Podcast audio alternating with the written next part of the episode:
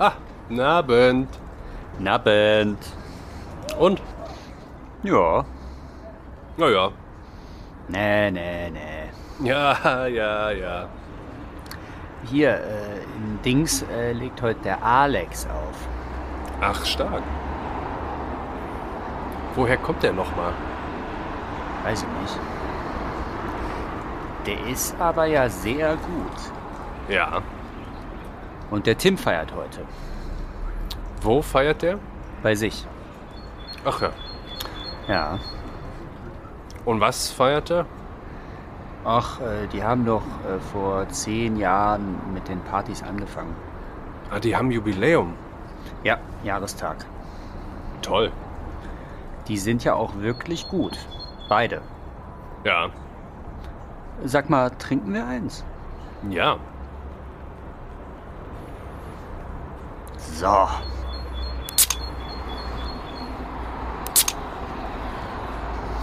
Prost. Prost. Ah, das ist wirklich ein gutes Bier. Ja, Ja. das andere ist auch gut. Ja, das andere ist auch gut. Sag mal, letzte Woche warst du da hier um die Ecke, als die Caro gefeiert hat? Ähm, ja. Ja, da war ich. Ach ja. Du nicht? Doch, doch. Ach, Haben wir uns verpasst. ja. Und wie war's? Ja, gut. Und äh, bei dir? Ja, war eine gute Party auf jeden Fall. Am Ende ist nur das Bier ausgegangen.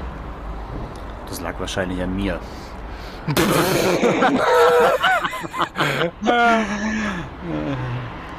Ja, ja.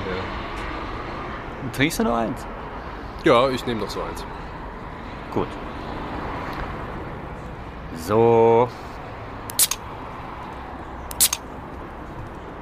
Prost. Prost. Das ist ein super Laden hier. Der beste Kiosk in der Stadt. Ja, ist ein guter Kiosk. Gute Bierauswahl. Ja. Viele haben das andere Bier ja immer noch nicht. Und der hat immer geöffnet, auch wenn man nach dem Feiern mal noch eins trinken will. Ja. Der ist auch deswegen der beste Kiosk, weil er direkt vor deiner Haustür ist. Äh, Nimmst du auch noch eins? ja, nur noch eins. Dann hol ich mal noch zwei. Jo. So. Ja, so. Prost. Prost.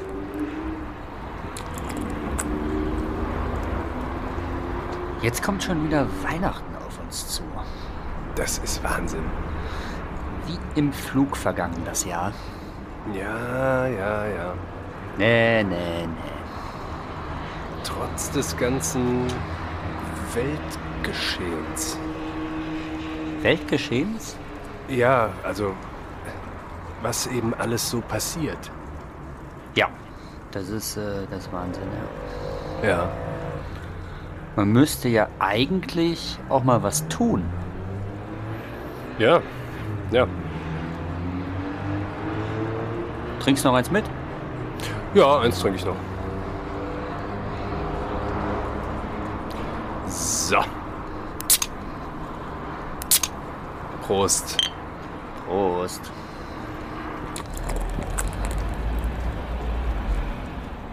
Und wie feiert ihr dieses Jahr? Äh, wie? Weihnachten. Ach so. Äh, naja, mal sehen. Ist ja auch irgendwie nicht mehr so eng mit der Familie jetzt, ne? Ja. Nee. Geht ihr denn noch in den Gottesdienst? Mal gucken. Kirchen sind ja wirklich tolle Gebäude. Ja, großartig. Wir hatten auch überlegt, dieses Jahr einfach zu feiern an Weihnachten. Ach so. Äh, also wie? Ja, wissen wir noch nicht. Ach so. Ist ja aber praktisch wegen der Feiertage. Dann können alle. Ja, stimmt. Könntet ihr? Ach so, also ich verstehe es noch nicht so ganz. Naja, war ja nur so eine Idee. Sag einfach mal Bescheid. Ja, klar. Ihr fahrt aber nicht weg. Nee, nee. Also. Trinken wir noch ein letztes? Ja, ein letztes trinke ich noch. Gut. Bitte sehr. So. Prost. Prost.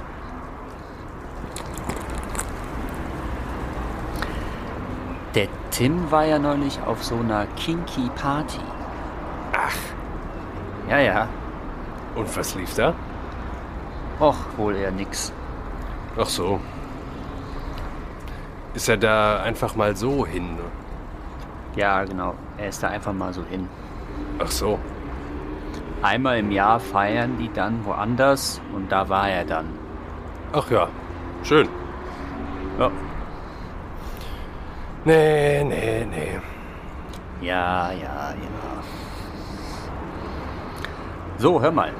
Ich mach mich mal auf. Ja, dann. Nächste Woche legt der eine da auf, der neulich bei der äh, Karo aufgelegt hat, bei Tim. Ach, super. Ja, Da komme ich. super. Ja, dann. Also, bis dann. Bis dann.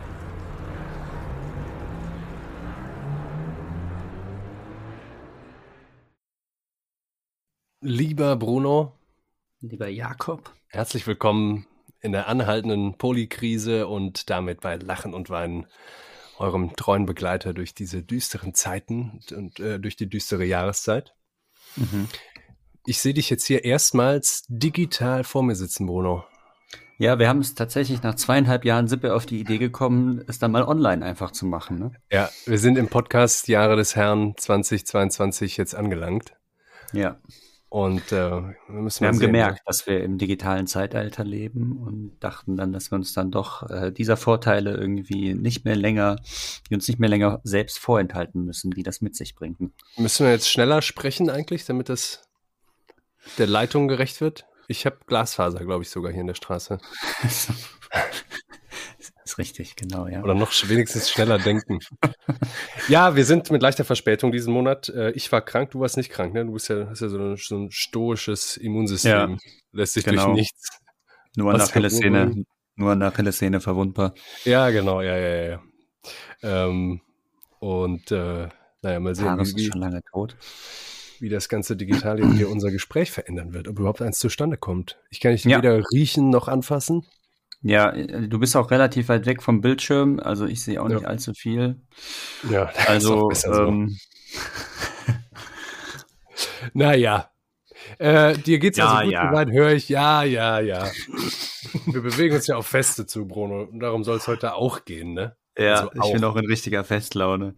Wir hatten ja auch die letzten Male, doch mussten wir dann doch äh, einsehen, dass wir so ein bisschen in den Seminarcharakter gelangt Ja. sind. Äh, sehr textnah, sehr detailliert, viel zu, Text, hohe intellektuelle Strenge auch eigentlich für unsere Ansprüche hier.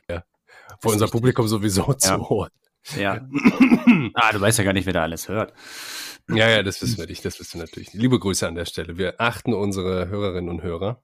Mhm. Und äh, ja, wir, wir, eigentlich ist Zeit mal zu quatschen, auch Resümee äh, zu ziehen aus den letzten Folgen. Und so ein bisschen können wir das mit unserem heutigen Thema auch tun. Ähm, was ist der Anlass? Naja, der eine Anlass ist, wir bewegen uns wieder auf Weihnachten zu. Es wirft seine Schatten voraus. Äh, und Weihnachten ist bekanntlich ein Fest. Ne? Ja. Und äh, darum soll es heute gehen, in gewisser Weise auch um einen Dauerzustand werdenden Ausnahmezustand. Ja? Also wir setzen uns mit dem Feiern nicht mehr nur zu Feiertagen auseinander. Ist kein neues Phänomen, aber wir wollen mal drüber sprechen.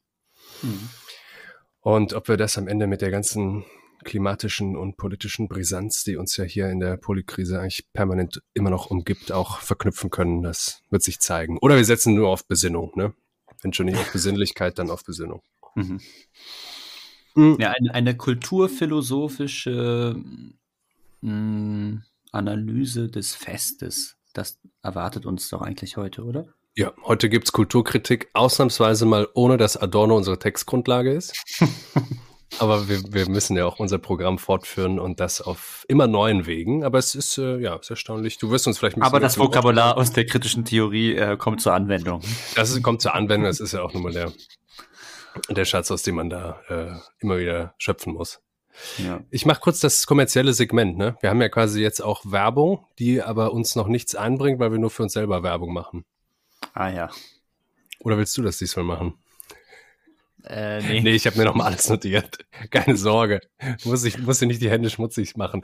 Also auch diesen Monat wird es natürlich, lieber Bruno, eine zweite Folge geben. Wir werden uns wieder 30 mhm. Minuten lang unterhalten über ein der Weihnacht vielleicht auch nicht ganz fremdes Phänomen, nämlich so jedenfalls mal grob den Kitsch. Ne? Mhm. werden uns dafür beschäftigen mit der äh, Camp-Analyse äh, oder den äh, sogenannten Notes on Camp von Susan Sonntag. Und äh, noch was anderes. Ne? Du, hatt, du hattest noch einen Text vorgeschlagen, den müssen wir erst noch lesen. Ja. Zweite Folge kommt wie immer in den nächsten Tagen und wir können jetzt schon mal einige Ankündigungen machen zu äh, Weihnachten und zum Winter. Erstens machen wir eine kleine Winterpause. Das heißt, im Februar, Anfang Februar hören wir uns wieder regulär und wir werden euch aber für Weihnachten eine Weihnachtsfolge unter den Weihnachtsbaum legen. So dass quasi nur eine Langfolge, eine Hauptfolge entfällt. Und als Weihnachtsgeschenk schalten wir am 24. auch einen 30-tägigen Testzugang zu unseren zweiten Folgen frei, so dass da einfach mehr Leute zuhören können. Ihr habt dann Zugriff auf alles. Ihr könnt also alle bisher erschienenen zweiten Folgen hören. Das Ganze 30 Tage lang, natürlich unverbindlich. Ich glaube, ihr müsst es vorher kündigen, aber im Prinzip müsst ihr euch nur einmal bei Steady anmelden. Alle Links dazu natürlich wie immer auf Instagram oder lachenundweinen.org. Und noch was ganz Tolles. Ab jetzt schon, wenn ihr das hört, könnt ihr als Weihnachtsgeschenk Lachen und Weinen verschenken. Das heißt, ihr könnt ein Paket auswählen und das jemandem schenken, der uns unbedingt hören sollte. Wenn da irgendjemand, der Licht in sein geistiges irgendjemanden gibt, getragen braucht. Deutschlandweit und weltweit. Ja, ich finde natürlich, also ich, äh, wenn ich den Podcast nicht selbst machen würde, würde ich ihn mir auch zu Weihnachten wünschen und ihn auch noch mal mindestens meinen Verwandten ich mir ihn auch nicht anhören. Schenken. das kann auch sein, ne? würde ich mich sowieso schon, ja. äh, genau, ich glaube, das war's soweit mit dem kommerziellen wie immer in ein paar Tagen, also vielleicht am Freitag, gucken wir mal, wann wir jetzt noch aufnehmen. Wir sind jetzt flexibel, dadurch, dass wir hier digital sitzen. Ne? Ja, ja. Also da haben sich ganz neue Möglichkeitsräume geöffnet. Und über eins wollte ich mit dir noch ganz kurz sprechen, Bruno. Ähm, mhm. Der Klimawandel, ich habe wir hatten eine kleine Debatte auch, was wir jetzt diese Folge machen. Ich wollte jetzt schon über das Klima sprechen, weil ich meine Krankheitstage genutzt habe, nicht nur um Filme zu gucken, wie sonst immer, sondern auch. Sondern auch um, um zu verzweifeln. Um zu verzweifeln, ja. Um mir einfach mal zu vergegenwärtigen, wie viele gute Gründe es zum Verzweifeln gerade gäbe. Ja. Und ein bisschen Licht in, in, den, in, in dieser düsteren Jahreszeit ist ja, dass wir zumindest in auch in unserer äh, Generation, unserer Altersklasse ungefähr jedenfalls jetzt einen relevanten Aktionismus mittlerweile haben mit der letzten Generation. Ne? Die ist äh, ja, so und das ja auch schon seit geraumer Zeit. Ja, schon, aber mittlerweile doch seit einem Monat, würde ich sagen, dauerpräsent. Ach, äh, der ist in den Medien. du sprichst, der. Ja, ja, wir haben, genau, also ich, ich würde jetzt nochmal Aktionismus unterscheiden von, äh, von mhm. den angemeldeten friedlichen Demonstrationen, die Fridays for Future gemacht hat, ne? Sondern. Mhm. Ja, ja, das stimmt, da ist natürlich nochmal eine Radikalisierung. Was hältst du von den, von den Aktionen? Von zivilen Widerstand oder Ungehorsam? Ähm, ja, also der Sache nach richtig. Ähm, ja. Du hast recht eigentlich. ja, recht. Ähm, ja, ach Gott. Schwierig. Ich meine, so haben auch die bayerischen äh, Innenminister oder wer denn da sonst so in der Talkshow sitzt, angefangen. Sie mhm. haben ja im Prinzip haben sie recht. Und ja, ich ja. verstehe ja auch, dass ihre Generation da eine ganz große Notlage erkennt. Aber wir haben nun mal Regeln und die müssen wir sich nun mal alle halten und so weiter. Ja, aber das System ist nun mal das Falsche und das muss man ja eben auch weiter dann so konstruieren. Das ist genau der Punkt, ne? Das ist genau mhm. der Punkt. Und äh, ich mir scheint auch, also zum einen haben die natürlich selber, müssen sie die Regeln der Aufmerksamkeitsökonomie befolgen und sich durch irgendwelche strategisch klugen Aktionen Aufmerksamkeit verschaffen. Das heißt, ja, das muss man auch mal sagen, mhm. die ähm, Aktionen dienen nicht immer nur, geht es nicht immer nur darum, dass sie sachgerecht werden oder in direkter Weise, weil das wäre ja eben auch die Unmöglichkeit, die wir alle spüren, mhm. irgendwas gegen den Klimawandel tun, ne? sondern mhm. es geht, es geht mhm. jeweils darum, dass die Bewegung sich selbst auch erstmal fördert, dieses Momentum gewinnt, medial mhm. stattfindet Und äh, ich kam dann auch noch nach längerem Ringen dazu, dass diese Museumsaktionen eigentlich auch ziemlich gut waren, weil das, das sind ja die zwei Hauptachsen. Ne? Sie kleben sich auf der Straße fest oder auf dem Flughafen Rollfeld. Das Mhm. heißt, äh, äh, dort wird der berufliche Alltag unterbrochen und dann gab es diese Museumsaktion. Ja? Also wissen wir mittlerweile alle, wo äh, Bilder beschmutzt wurden und nicht noch nicht mal beschädigt, ne, aber beschmutzt und so. Das war quasi das Statement. Und dort wurde ja auch der Alltag unterbrochen, aber nochmal der der Alltag äh, eines anderen Milieus sozusagen. Also da war der, da war dieser Vorwurf, das ist doch gar nicht der Sache gemäß. Was hat das jetzt Ja. damit zu tun, so laut? Hm. Aber gerade da wurde auch gezeigt, ähm, naja, wir müssen, wir müssen doch uns jetzt langsam mal, also entweder wir nehmen diese Krise ernst oder eben nicht. Also wir müssen jetzt langsam mal diese Frage Ja. nach den Prioritäten stellen. Ja, das war ja sozusagen ein Angr äh, Angriff in das Epizentrum der Gemütlichkeitszone der äh, bürgerlichen, des bürgerlichen Etablissements irgendwie. Genau, Etablissement, Die Establishments. Gemütlichkeitszone ist genau der Punkt. Das ist genau der Punkt, ja. Das ist der Punkt, ne? Und äh, deswegen hat es seine Wirkung oder das ist der, der Sinn äh, dahinter und deswegen hat es dann indirekten Sachbezug, aber äh, natürlich schade um die Kunst. Ja die ja, wie gesagt, nicht beschädigt ist. Ist ja nicht beschädigt. Das ja der Punkt. Aber Das genau, wie soll man Aufmerksamkeit äh, akquirieren? Das ist die äh, Frage und die ganzen Demonstrationen haben ihm ja doch keine Wirkung. Also das Ganze äh, kriegt ja seine Schubkraft schon aus einem guten, ordentlichen Maß an, an politischer Verzweiflung. Äh, Ja. Und äh, dies, das kann ja sozusagen längst nicht mehr auf äh, politische Konsensfähigkeit im parlamentarischen demokratischen System setzen oder hat doch längst irgendwie sich damit abfinden müssen, dass das anscheinend nicht äh, der Weg ist.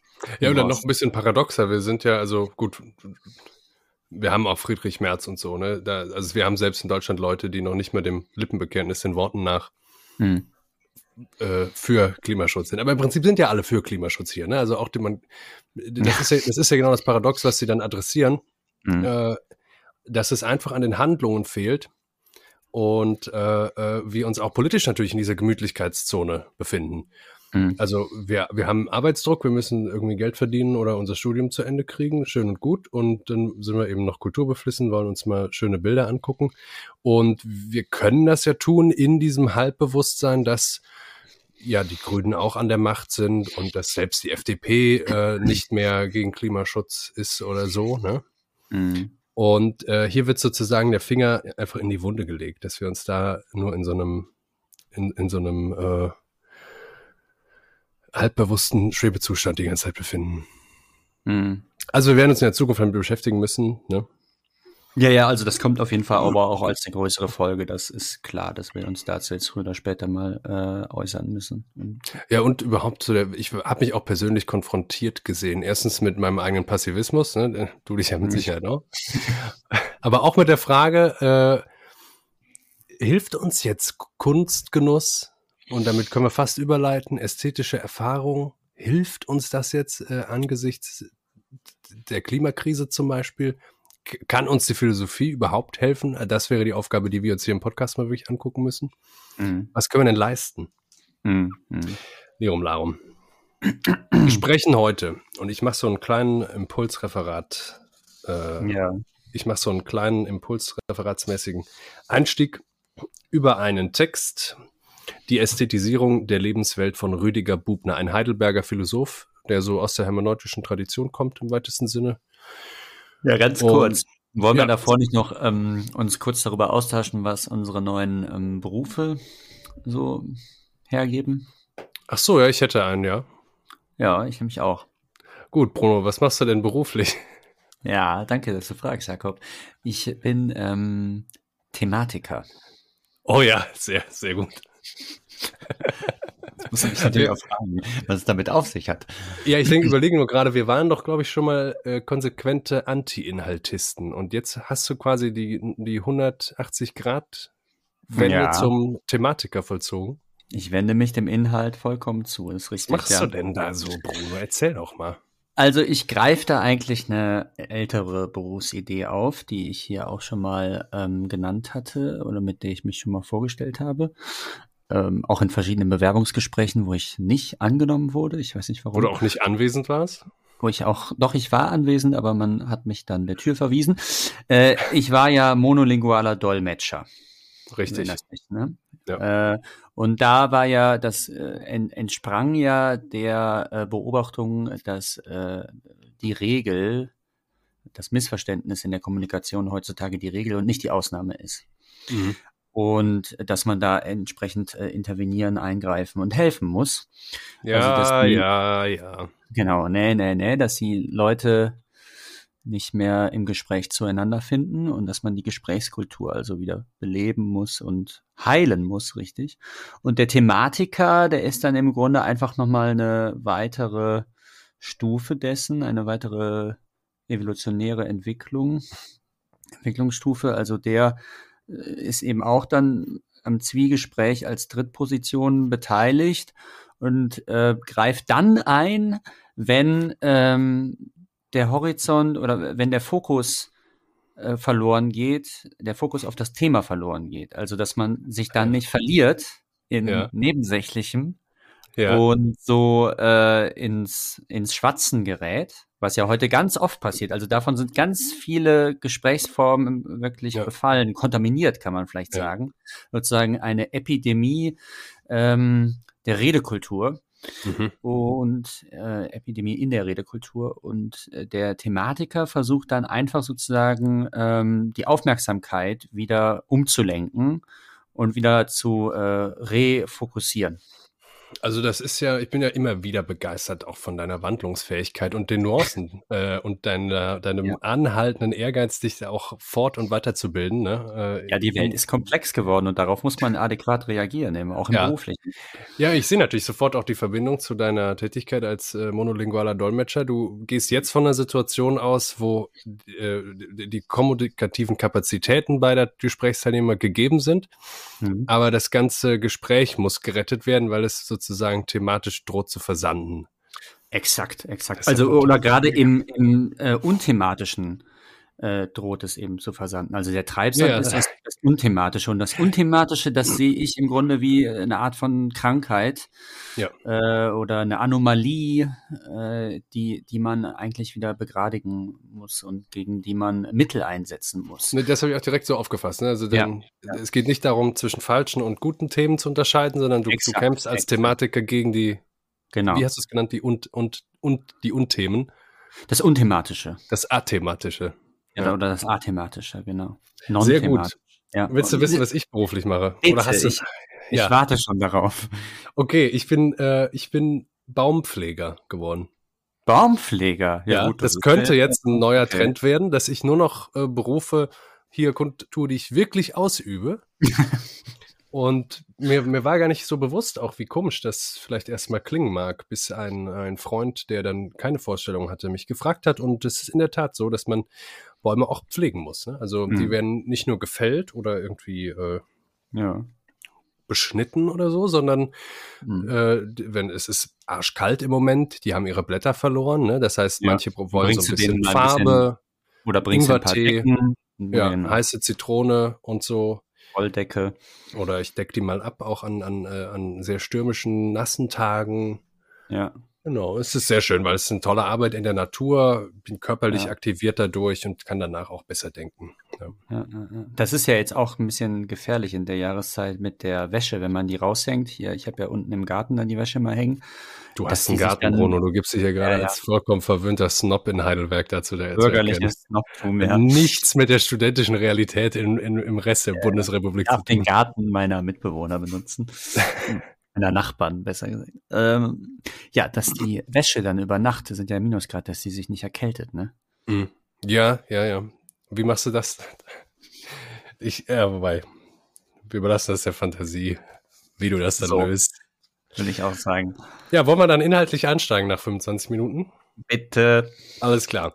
Hier kommt's. Also ich habe es schon gesagt, Rüdiger Bubner, Heidelberger Philosoph. Willst du zu dem irgendwas sagen? Also er scheint ja. mir so ein Hermeneutiker, ne, aus der Tradition ist irgendwie nee. dieser Tradition zuzuordnen.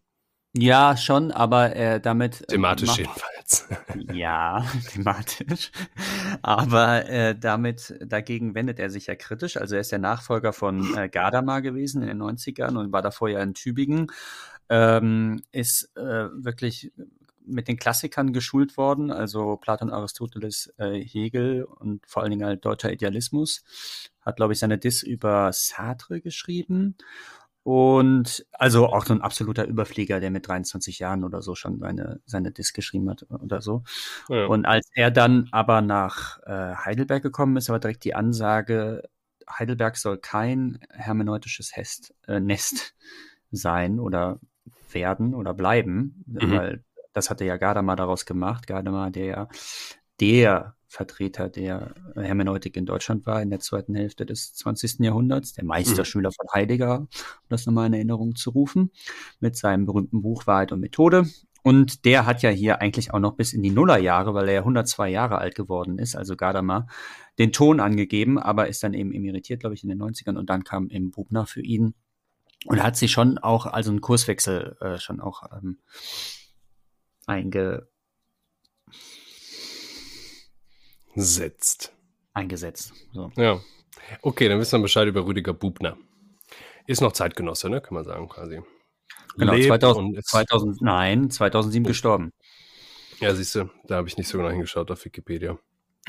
Der Text ist aber gut. Ich finde überhaupt, dass, ich weiß nicht, ob sich das vermitteln wird in der Folge, aber es ist äh, so die beste Form des akademischen Schreibens im Grunde. Es ist, es mhm. ist im Grunde ein Aufsatz wie ein Impulsvortrag. Es werden historisch ja. kurz, fundiert und eingeordnet, echte Thesen präsentiert, die anregend ja. sind und über die man dann einfach diskutieren darf, ohne dass man ja, noch irgendwie so ein Apparat an Fußnoten dabei hat. Das so, so ja, ja, es ist, es ist lebendig und es ist, er konnte gut schreiben. Das äh, bezeugt sich eben auch in anderen Aufsätzen aus dem gleichen Sammelband Ästhetische Erfahrung. Also weil sein Spezialgebiet wurde dann doch auch am Ende Kunsttheorie.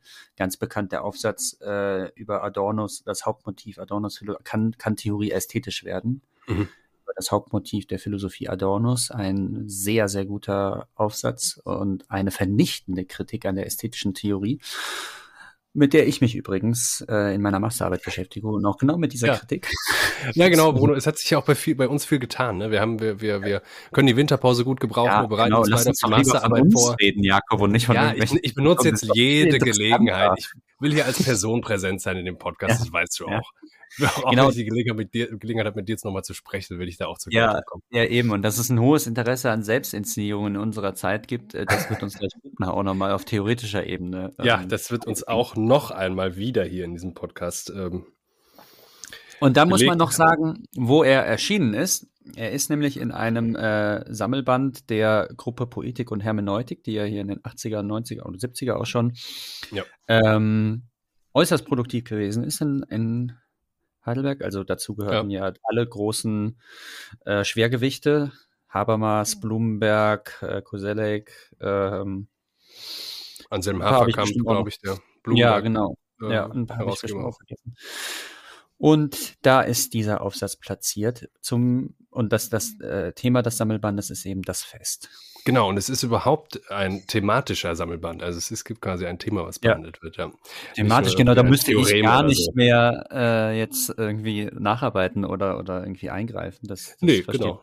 Selbst, ne? Du hast In der Akademie habe ich da auch, im Akademischen habe ich da auch gar nicht die Sorge. Also das ist eher so das, das Alltagsgespräch, was mir da so vorschwebt und auch das Beziehungsgespräch. Ne? Also das, das Ach, das Beziehungsgespräch. Ja, ja. Aber egal, jetzt äh, bitte weiter.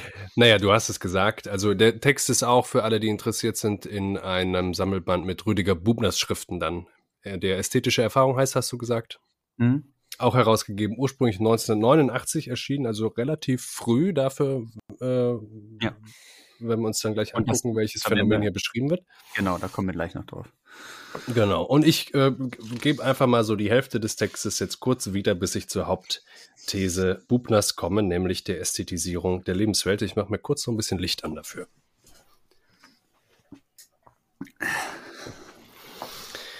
So. Was ich auch ein bisschen hineinlesen werde, was aber auch angelegt ist in dem Text, du hast mir, glaube ich, vorher im Vorgespräch schon zugestimmt, ist ähm, der Unterschied zwischen Gemeinschaft und Gesellschaft. Also der theoretischen Unterscheidung, die uns in der letzten Folge und auch in der letzten zweiten Folge beschäftigt hat. Ähm, ja, wie steigt Bubner ein? Moment. Ein Einstieg von mir, äh, das kannst du einfach mal im Hintergrund behalten. Äh, wir sind ja Podcast auch für Kulturkritik und ähm, eigentlich ja auch Podcast für Kulturpessimismus. Ne? Ja. Und äh, wenn ich mir das jetzt so, ich habe mich dem erstmal so ins, intuitiv genähert und gedacht, Feste, wenn Feste gefeiert werden müssen, haben wir, sind wir ja eigentlich schon in einer genuinen Verfallserscheinung der Zivilisation äh, sind wir in die längst eingetreten. Wir haben, wir müssen nämlich eigentlich die Arbeitsteilung haben und den Alltag. Ne? Auch mhm. bei Bubner der Alltag, darauf stützt sich ja ganz wesentlich auch das Argument. Ähm, der Alltag ist nämlich mindestens mühsam irgendwie und wenn er nicht katastrophal ist, äh, sehr krisenanfällig, gleichzeitig sehr anfällig für Eintönigkeit, ja. Mhm. Und dann brauchen wir eben erst das Fest wenn wir einen Alltag mhm. haben. Also wir können uns nachher mal, ähm, können wir mal kurz vielleicht fantasieren, wie das Leben aussah, bevor es Feste gab, ob es nicht vielleicht besser war. Mhm. mhm. Wir wollen uns aber auch fragen, ob das Fest gut ist, ob wir es brauchen. Ob wir es noch können, ist auch die Frage. Aber jetzt erstmal Bubner. Also, das Fest ist äh, eben erst dann sinnvoll, wenn es äh, im Kontrast steht äh, gegen einen Normalitätszustand, den wir erstmal nicht weiter genau umreißen müssen. Und traditionell, sagt er, gibt es äh, das Fest eben theologisch oder sozusagen humanistisch, politisch begründet. Der Übergang von den theologischen zu den humanistischen ähm, Anlässen von Festen, den stellt er am Anfang dar. Theologisch begründet öffnet sich am Festtag, am Ehrentag der Götter, ja, also der Raum äh, des Heiligen, könnte man sagen, ja. gegenüber dem Profanen des Alltags. Genau, und man denke jetzt hier als historische Beispiele an die äh, Bacchanalien äh, Roms oder die Dionysien im antiken Griechenland. Ja, da ging es gut zur Sache. Genau. Und ähm, das war. Da, da, war ja auch der Witz, dass ja, ähm, das war bei den Saturnalien so, also wir haben ordentlich ja. gefeiert. Äh, das ist ja auch wieder im äh, antiken Rom eine Festivität von mehreren Tagen gewesen, heute vielleicht vergleichbar mit Karneval, worüber wir uns ja auch schon unterhalten haben. Und äh, da war es ja so, dass dann ähm, Diener und Herren die Rollen getauscht haben. Also die Diener äh, ließen sich dann von den Herren bedienen. Ja. Und ähm, gleichzeitig hat man gesagt, dass die Parzen, die Schicksalsgöttinnen, ihre Rollen ebenso wechseln. Eine besonders ähm, zynische also, Verfestigung natürlich. Um das ja, das ist ja noch nicht zynisch, das ist ja schon die Bewertung von außen. Rolle. Ja, das naja, ist, doch, ich kenne mir als Sklave schon auch, wäre ich mir damals, glaube ich, auch schon verarscht vorgekommen. Gut möglich, ich aber ich glaube, die haben sich einfach unglaublich gefreut, dass das überhaupt möglich war mal. Ja, das ähm, kann sein.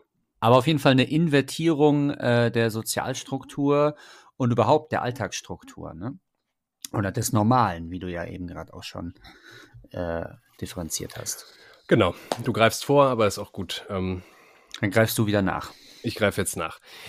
Humanistisch äh, setzt eine Veränderung ein, eine ideengeschichtliche Riesenverschiebung, ja, der, die auch vielfach benannt, besungen, äh, bedichtet worden ist, sagen wir mal, der Tod Gottes tritt ein. Und dann, Zitat Bubner, feiert das autonome Menschengeschlecht sich selbst. Ja? Äh, und habe ich mir dazu gedacht, es feiert sich selbst und seine Errungenschaften. Und welchen Charakter haben diese Errungenschaften? Man könnte sagen, es sind vor allem gemeinschaftliche Errungenschaften, haben mhm. gemeinschaftlichen Charakter, also Dinge, die die politische Gruppe, den Verbund betreffen und die eben etwas erreicht oder geschaffen hat, sowas wie ja. Einheiten oder Siege, irgendwas wurde gestiftet, ja, was immer auch bedeutet, dass dadurch für diese Gruppe und für diesen Gemeinschaftsverbund Sinn gestiftet wurde. Genau, also ganz kurz noch im Kontrast. Also bei dem theologischen Fest ist es so, dass wirklich die Anwesenheit der Götter gefeiert wird. Also äh, gewissermaßen das Absolute ist in sinnlicher Gestalt präsent in diesen Tagen. Mhm. Also das, ich finde, das klingt genau. ja berauschend. Ne? Ja, und eben der sinnliche also, Rausch ist legitimiert dadurch, dass die Vorstellung geteilt wird in dem Moment, genau. dass die das Göttliche Kollektive, ko äh, kollektiver Vorstellungsinhalt. Und ähm, also ich wäre ja gern dabei gewesen. Ne? Ähm, ja, du wärst gern dabei. Auf welcher Seite wärst du gerne an dem Tag dann Herr oder Sklave? Mm, äh, Herr, prinzipiell, glaube ich. Ja, ja, hättest gerne dann einen Tag den Sklaven Ach gegeben. So. Das denke ich mir dann auch, ja. äh, egal. So, und jetzt äh, im Kontrast dazu, äh, dann zitiert er ja die Phänomenologie des Geistes, also Hegel, und äh, für die humanistischen Feste, wo dann die, der Mensch eigentlich ähm, schon in so ein Selbstverhältnis geschichtlich getreten ist, dass es äh, diese Adresse der Götter eigentlich nur noch im eigenen Verhältnis zu sich gibt. Und äh, das heißt, da wird dann das eigene, das Menschliche überhaupt ja. äh, gefeiert. Und Hegel hat es durchschaut auf jeden Fall, hat die humanistische genau. Wende mitgemacht genau, genau. und äh, Bubner gibt das auch wieder. Äh, Hegel ja. deutet die Feste als lebendige Kunstwerke, die der Ehre des Menschen eben nun dienen, nicht mehr der Ehre ja. der Götter oder des Gottes. Ja, genau. Und da gibt es noch den Unterschied von Kultus und Fest. Ich weiß nicht, ob wir das noch reinbringen sollen. Ja, genau. Ja, ja. Ich finde es aber schön, dass du mir hier immer noch die, trotzdem die Stichworte gibst für mein Impulsreferat.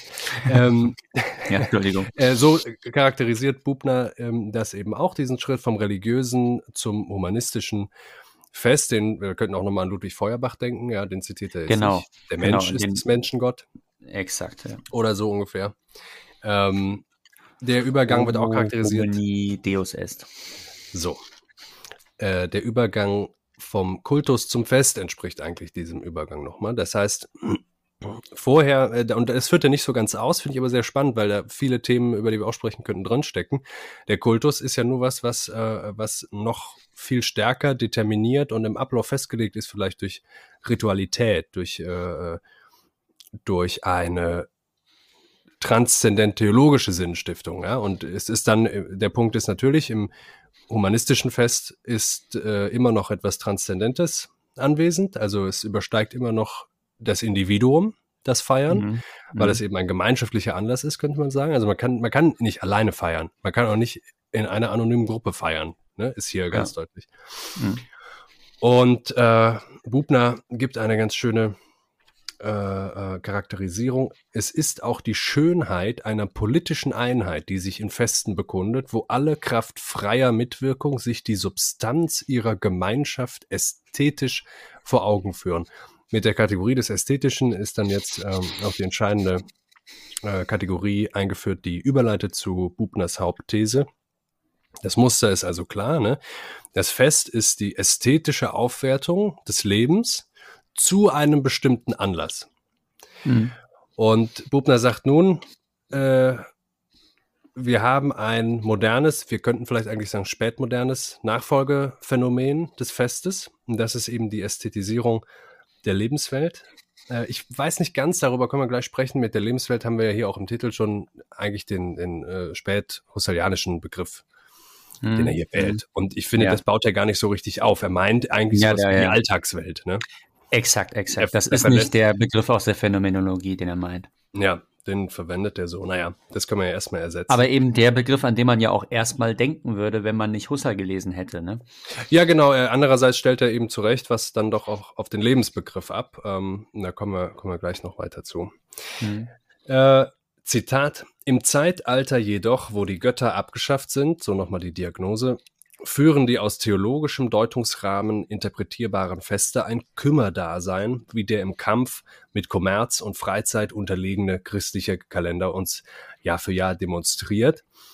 Und, äh, sagt er, sind gemäß die säkulären, humanistisch zentrierten oder politischen Feste, können wir Deutsche qua äh, vernichtender historischer Erfahrung sozusagen nicht mehr überzeugt feiern ähm, die Franzosen und die Amerikaner können das noch. Er sagt sowas ungefähr wie die, ähm, die feiern ihre äh, politischen Einigungstage oder Unabhängigkeitstage im Grunde noch, als würden sie im Zeitalter der Revolution leben. Ne? Das stimmt ja auch. Das stimmt auch richtig, ja. Und ich meine, der, der, äh, der Unterschied, warum die das mit der Werbe feiern können, ist, die haben nicht durch die äh, Ernüchterung äh, der deutschen historischen Erfahrung ähm, ihre überindividuelle Bedeutung eingebüßt. Ne? Exakt. Also die Deutschen können sich ja spätestens nach 45 keinen Nationalismus mehr leisten. Ja, und es geht nicht nur um Nationalismus, sondern es geht ja auch so ein bisschen um das ganze Gefühlsspektrum, was man äh, haben kann oder eben nicht, wenn man sich oder eben nicht identifiziert mit der Gemeinschaft äh, oder der Gruppe, in der man lebt. Und für die ist das intakt. Man könnte sagen, die Franzosen, die Amerikaner haben ihren Nationalstolz noch, weil die in einer längeren Kontinuität seit 200, 300 Jahren mhm. ähm, in der Gemeinschaft leben, die sie damals politisch stifteten. Ne? Ja. Ja, klar, da ist eine Kontinuität. Ja, ja, genau. Also wir haben nicht die Stunde Null, wenn es sowas je gab, aber auf jeden Fall war es ein Einschnitt in irgendeiner Weise und äh, das, das, äh, Selbstverständnis, aus dem man sich äh, versteht, ist ein weitaus gebrocheneres als jetzt bei den Franzosen oder so, ja. Bevor sich hier die Diagnose zuspitzt, sprechen wir kurz über dieses, äh, über diesen Punkt, den er macht, dass der christliche Kalender Jahr für Jahr im Kampf mit Kommerz und Freizeit unterliegt. Das wäre ja auch so eine klassische Weihnachtskritik, ne? Da ja. ist doch eigentlich ja. das große christliche Fest. Wir begehen es noch, aber sozusagen nur äh, vorgetäuscht, nur äußerlich. Wir nehmen nur noch den Anlass, aber das dient alles nur noch dieser Kommerzorgie. Fressorgie. Kommerz- und Fressorgie. Ähm, die Kritik an Weihnachten finde ich ja eigentlich ein bisschen zu billig. Und ich frage mich eben auch, ob es nicht, ob wir es nicht eigentlich so sehen müssen. Wir haben ja nun den Tod Gottes, äh, je nachdem, welchem Autor man schenkt, äh, leben wir irgendwie eigentlich seit 400, 500, 300, mhm. 250 Jahren in säkularisierten Gesellschaften. Und trotzdem dominiert der christliche Kalender doch mindestens mit seinen zwei Hauptanlässen und äh, wenn man sich die Anzahl der verankerten, gesetzlich verankerten Feiertage anguckt, das äh, festliche Geschehen im Jahr doch noch ziemlich, oder? Also es ist ja dann doch so, dass wir dann zumindest uns das zum Anlass nehmen. Ich finde, eigentlich ja. sorgt das doch für so eine. Natürlich, ja, aber also sie, sie büßen ja schon ihre Substanz ein oder ihre Verbindlichkeit. Also natürlich sind es noch Anlässe, die wir wahrnehmen, aber es wäre ja nicht so, dass es für uns noch einen religiösen Inhalt darin gäbe, den wir als solchen auch noch äh, würdigen oder und nee. das sagt er eben, das kann man. Aber obwohl Kirchen tolle Gebäude sind. Ja. Teilweise architektonisch.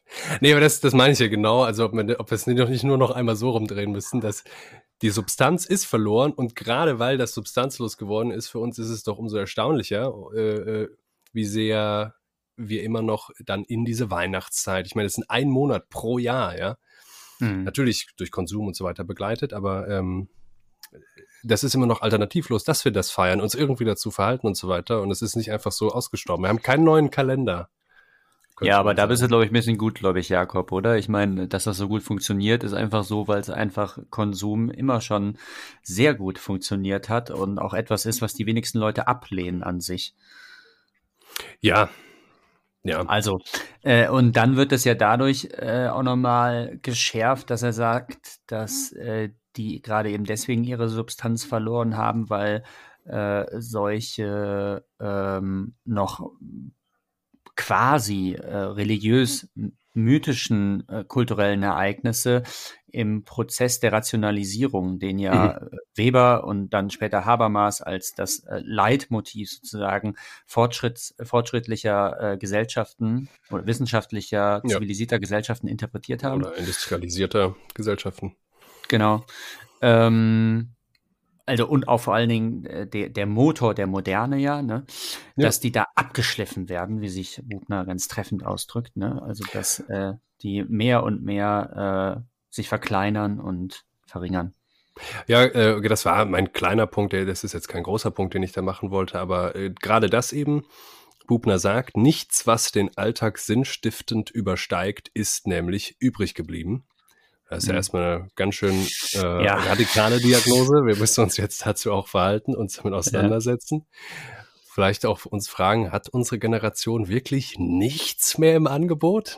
Ja, Oder ist uns nichts übrig gelassen worden? So könnte man es mal wenden. Mhm. Jedenfalls, äh, das ist in der Tat für Bubner Ergebnis des Rationalisierungsprozesses der Moderne um es noch ein letztes Mal zu wiederholen, ohne dass du darauf eingehen musst, dass dann religiöse Feste diesem nicht äh, vollständig zum Opfer gefallen sind, ist, zeugt immer noch für so eine gewisse, ja, ja für, für was ist die Frage, ne? Für so eine gewisse äh, Sehnsucht, für so ein Festhalten, Mangel an neuen Alternativen. Ne? Also es sind eben mhm. keine neuen Feiertage, festliche Anlässe gestiftet und so. Mhm. Okay. Ähm, und was passiert nun? Die Spätmodernen, er sagt nicht spätmodern, er spricht immer nur von modernen, aber ich setze jetzt mal hier spätmodern ein, äh, so wie es ja auch der äh, unser auch mittlerweile längerer Begleiter. Reckwitz, genau. Reckwitz. Andreas Reckwitz nennt, der nicht postmodern, äh, nicht von der Postmoderne, sondern von der Spätmoderne ja. spricht. Man, man kann die Theoretiker heute eigentlich so einordnen. Ne? Sagen sie Postmoderne, sagen sie Superpostmoderne, ja. sagen sie Spätmoderne. Ja. Oder einfach Moderne. Ja, oder Moderne, genau. Die gibt es nämlich auch. Ja. Die gibt es auch noch, ja. Und das sind vielleicht sind das die Konservativen eher. Mhm. Ähm, die spätmodernen Feste jedenfalls haben keine Mythenrelikte mehr. Das heißt, sie tragen ja. keine höhere Bedeutung und stellen sich deswegen dar als der harmlose Rest materieller Belustigung und Verköstigung. Und jetzt, mhm. um zur Hauptthese fortzuschreiten und dann äh, können, wir, können wir einfach über den Rest sprechen. Die Ästhetisierung der Lebenswelt bedeutet nun gerade die Aufhebung ästhetischer Verge Vergegenwärtigung des Lebens in Ausnahmesituationen. Hier ein bisschen tricky, ne? Also mhm. äh, die aufgehoben wird nicht die ästhetische Vergegenwärtigung des Lebens, sondern aufgehoben wird, dass dies in Ausnahmesituationen, das heißt zu Anlässen geschieht. Stattdessen wird nun der Alltag ästhetisiert. Genau. Eine ja. Ästhetisierung der unmittelbaren Alltagsvollzüge. Richtig. Was heißt das jetzt? Was, haben wir, haben, ist das die moderne, spätmoderne, postmoderne Feierwut und Feierkultur, die völlig substanzlos sich nur noch in Materialismen ergötzt und mhm. ergeht, wie er mhm. hier sagt? Äh, ich will das noch ein bisschen zuspitzen, weil die Diagnose ist ja noch zerstörender. Geht noch weiter, ja.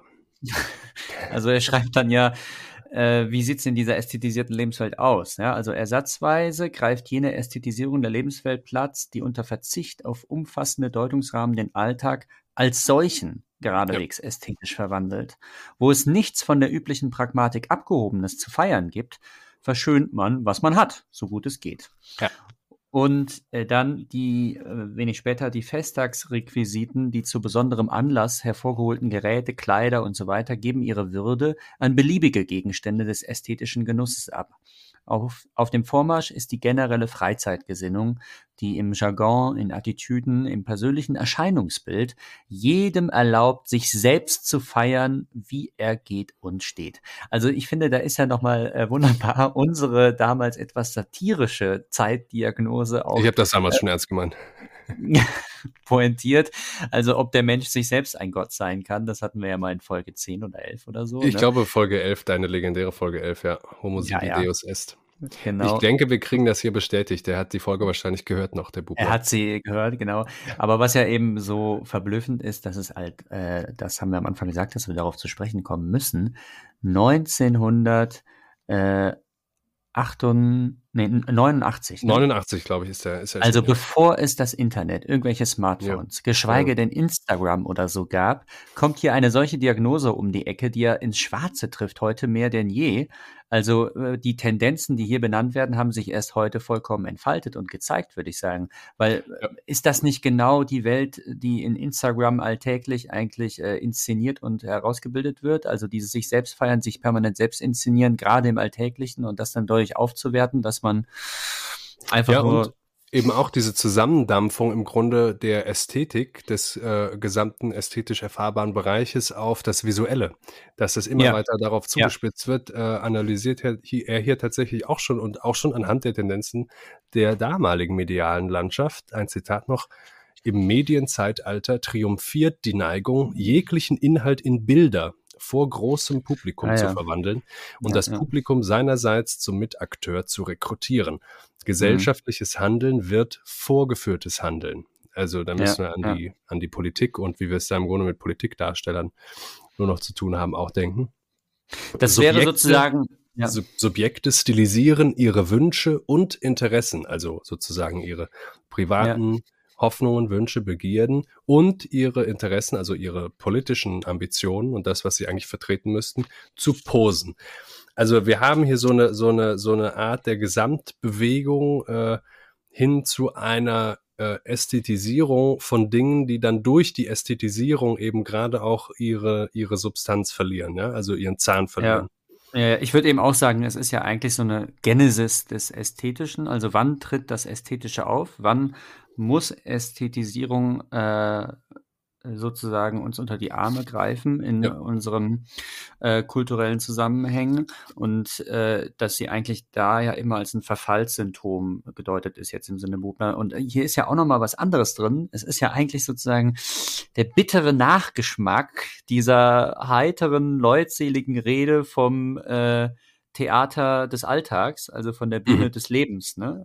Ja, klar, genau. Der hier, der hier mitschwingt. Überhaupt, das habe ich auch nochmal gedacht. Für, für meine Karnevalspolemik ja, gibt mir das nochmal hier richtig Fundament. Also, weil dann ja. auch viel von dem, womit du das ja dann retten wolltest, also die Notwendigkeit, was wir mit Plessner alles gemacht haben, des Maskenspiels und so weiter, mhm. ähm, nochmal ein bisschen zeigt, dass das natürlich auch seine Schattenseiten hat, wenn das, äh, wenn das eh schon Normalzustand ist und dann nochmal zelebriert werden soll. Ja, ja, ja, ja. Naja, und unvermeidbar spricht er dann auch von Entfremdung, ne? Genau. Ähm, und einen jetzt sehr lakonischen ja. Satz gibt es, das Leben ist sich selbst entfremdet. Ich sag kurz, wie er da hinkommt. Ähm, Feste hatten einmal eine Funktion, ja. Es bleibt offen, so könnten sie die immer noch haben, wenn man quasi wieder richtig Feste feiern würde. Das heißt, wenn man Anlässe hätte, und Anlässe haben hieße, wenn man höhere Bedeutung hätte, die man sich gemeinschaftlich vergegenwärtigen kann. Mhm. Und sie leiden nun eben unter Funktionsverlust, weil sie das nicht mehr haben. Das ist auch Ergebnis des Rationalisierungsprozesses der Moderne, dass wir nämlich eine moderne globale Verflechtung haben, die äh, gesellschaftlich, die Gesellschaft ist insgesamt durchdrungen von Funktionsbeziehungen und Abhängigkeiten. Nichts ist mehr um seiner selbst willen da. Ja. Außer, und da kommt er dann zu Kant, das Kunstwerk. Ne? In, in der ästhetischen Erfahrung des Kunstwerks mhm da verwirklicht sich, sagt er, eine Hoffnung der Romantik und da findet er dann eben doch auch was Gutes überhaupt, nicht unbedingt an der Ästhetisierung von politischen oder gemeinschaftlichen Prozessen, aber mhm. in der ästhetischen Erfahrung eben. Mhm. Äh, jetzt, wo wir enttäuscht sind, wo das politische, gemeinschaftliche, das humanistische und äh, das theologische nicht mehr das Absolute tragen kann, die höhere Bedeutung nicht mehr stiftet, wird diese Hoffnung auf die Kunst gesetzt. Mhm. Äh, das ist ja, das ist ja nochmal ganz spannend, wie er dann aber sagt, so wie das passiert, ähm, kann uns eben gerade das keine Entlastung mehr in dieser Überlastung der durchfunktionalisierten, sagt er, Gesellschaft bieten. Ja, ähm, genau. Jetzt kommen in diesem letzten Schritt, der für mich der wichtigste ist, in diesem, ist eigentlich so ein Dreischritt. Das war jetzt, wir haben jetzt die Diagnose und jetzt kommen im Grunde eine äh, rationale Widerlegung dessen, also eine mhm. Widerlegung auf begrifflich logischer Basis, ähm, dass äh, eben diese Ästhetisierung nur bis zu einem gewissen Grad überhaupt realisierbar ist. Ja, also, äh, dass man der sozusagen begrifflich ihre Grenzen zeigt. Mhm. Und ähm, du hast recht, also erstmal scheint die ästhetische Erfahrung hier als etwas Positives eingeführt zu werden. Und er bezieht sich ja äh, richtigerweise, wie du gesagt hast, auf, auf Kant. Und dabei Kant ist ja eben die ästhetische Erfahrung ein eigentümlicher Schwebezustand. Also wo ja. ähm, sich meine Erkenntniskräfte belebend ähm, und wechselseitig ergänzen und befruchten und so. Und äh, sie hat die Struktur der Zweckmäßigkeit ohne Zwecke. Genau, und aufs ja. Kunstwerk natürlich die berühmte und von uns auch schon oder von mir mindestens kritisierte und auch kritisierbare mhm. äh, äh Wendung aufs Kunstwerk, ähm, das mit interesselosem Wohlgefallen gefällt. Ja. ja, ja, ja, genau. Und jetzt der Idee, äh, sozusagen das, was dem Kunstwerk vorbehalten ist, das zu äh, transformieren und zu transferieren auf die Alltagsbezüge äh, und das Alltagsleben. Und da äh, wendet jetzt ja der Philosoph sozusagen ein Wort ein. Ne? Also jetzt kommt ja erst der Philosoph eigentlich ah, ja, davor. Ja, sag's. Also paradox an der ah. Ästhetisierung der Lebenswelt ist vielmehr die logische Unmöglichkeit, die Aufhebung eines Gegensatzes zu betreiben, ohne die gegensätzlichen Seiten festzuhalten. Genau. Die Vereinigung von Kunst und Leben ist nur so lange ans Ende der uns bekannten Geschichte zu projizieren, wie es etwas zu vereinen gibt, das in den Gesellschaften, in denen wir leben, unvereint gegeneinander steht. Würde die Fiktion restlos Normalität, stünden alsbald neue Fiktionen auf, die dem verblichenen Ideal von einst wieder rosige Farben verliehen. Also, so, es ist gar nicht praktikabel. Wir können den, wir können den Alltag äh, nicht aufheben. Wir können, wir können nicht alles verfestigen. Genau. Wir haben genau. dann nur wieder einen neuen, tristen, überfordernden Alltag. Genau, es würde sich eine neue Differenz laut Bubner auftun. Der Dualismus würde sich sozusagen fortsetzen und fortvererben auf eine zweite Stufe und äh, dann wären wir wieder in der gleichen Situation. Jetzt muss ich aber ja einwenden. Oh, ist das lustig. Ja, da ähm, freust du dich schon wieder. ja, ja, freue mich schon auf meinen eigenen Einwand. ähm, weil wir haben ja letztes Mal äh, Plessner gelesen und da war ja die zweite Grenze der Gesellschaft, die erste, die äh, ähm, schloss sich in der Breite und die zweite schloss sich nach unten, also in der vertikalen, mhm. dass nämlich bestimmte theoretische Einsichten, über die man, also von denen äh, sozusagen das intellektuelle Wohl oder die intellektuelle Substanz einer Gemeinschaft äh, ihr Dasein zehrt, dass die nur bis zum bestimmten Grad ähm, kommunikabel sind. Ja. Äh, kommunizierbar sind. Genau, und stimmt, das ist eine analoge Struktur, ja, ja. Das gemeinschaftliche Logik lässt sich eben nicht auf das gesamtgesellschaftliche ausbreiten wenn sie noch funktionieren soll. Ne? Und so ist es hier auch. Das, was in der Kunst, die Entlastung, die wir durch die Kunst in der ästhetischen Erfahrung wirklich erfahren können, äh, die können wir nicht sozusagen äh, auf unseren Alltag übertragen. Wir können den zwar ästhetisieren, aber wir haben dadurch nicht diesen potenziellen Bedeutungsträger der Kunst. Der kann das nur in seinem, wiederum in seinem Ausnahmecharakter sein und darstellen. Ja, ich meinte eigentlich noch einen anderen Punkt. Also ich meinte. Okay, meiner ähm, war aber auch gut. Ja, ja, fand ich auch gut. Äh, dass die theoretische Einsicht, die jetzt Bubner da artikuliert, dass die doch jemanden, der am Kiosk sitzt, nicht weiter stören muss und in seinen Handlungen jetzt irgendwie äh, einschränken würde, sondern der würde sich da ja nicht dran weiter stoßen. Also, weil ähm, das ist ja etwas, was auf logischer Ebene gilt, was aus einem begrifflichen Verhältnis, aus einem Dualismus heraus als eine Unmöglichkeit, so. als Konsequenz äh, erfasst wurde. Ich verstehe, Aber das, was du meinst. Ja. berührt mich ja noch nicht in meinem unmittelbaren Alltagsvollzug. Also yes. so so äh, tief kann das sozusagen nicht in die Alltagsstruktur eindringen. Und das ist ja das, was Plessner so genial beschrieben hatte als den Gegensatz von Leben und Geist, dass sozusagen die Einsichten äh, theoretischer Art nur bis zu einem gewissen Grad äh, transportabel und äh, mobil sind für das Alltagsbewusstsein oder, oder äh, anschlussfähig an das Alltagsbewusstsein sind. Mhm. Und das würde ich halt eben hier auch dagegen halten, dass äh, das stimmt, was er sagt, aber daran stößt sich halt eben nicht jetzt der Autonormalverbraucher. So.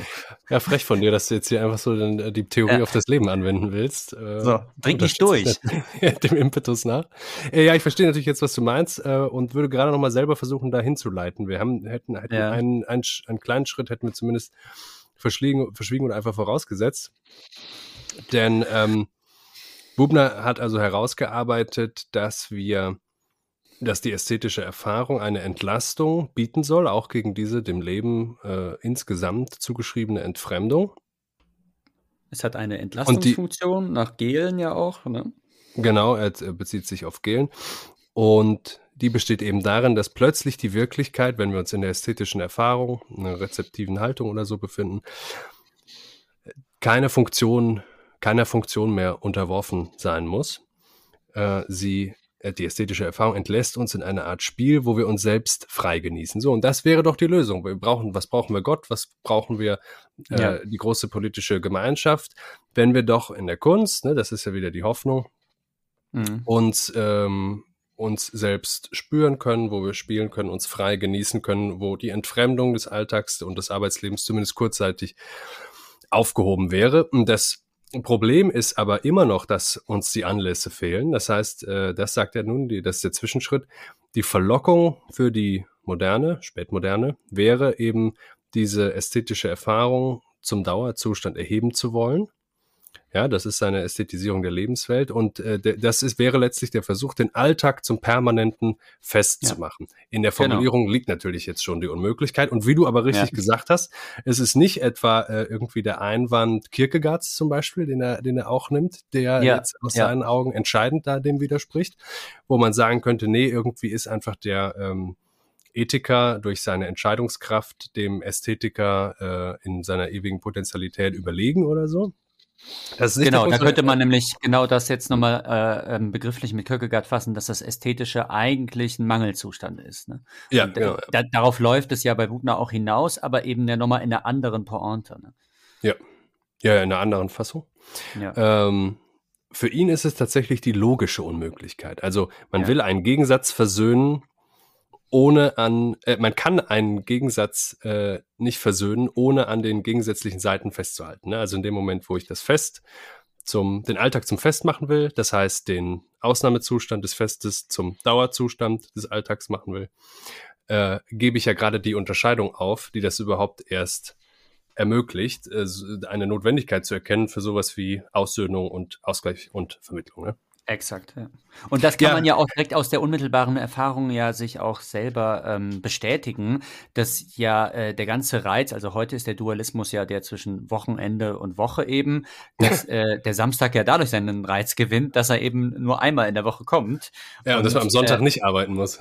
Genau, und dass er da, äh, also dass das eben ein punktueller Reiz ist, der gerade davon lebt, von seiner Punktualität und seiner Pointiertheit. Ne? Und die ginge eben verloren, wenn man jetzt äh, jeden Tag zu einem Samstag machen würde, meint Bubner. Und das andere, und das finde ich, trifft noch äh, mehr, finde ich, diese Diagnose, dass das auch einfach einhergeht mit einer Abstumpfung.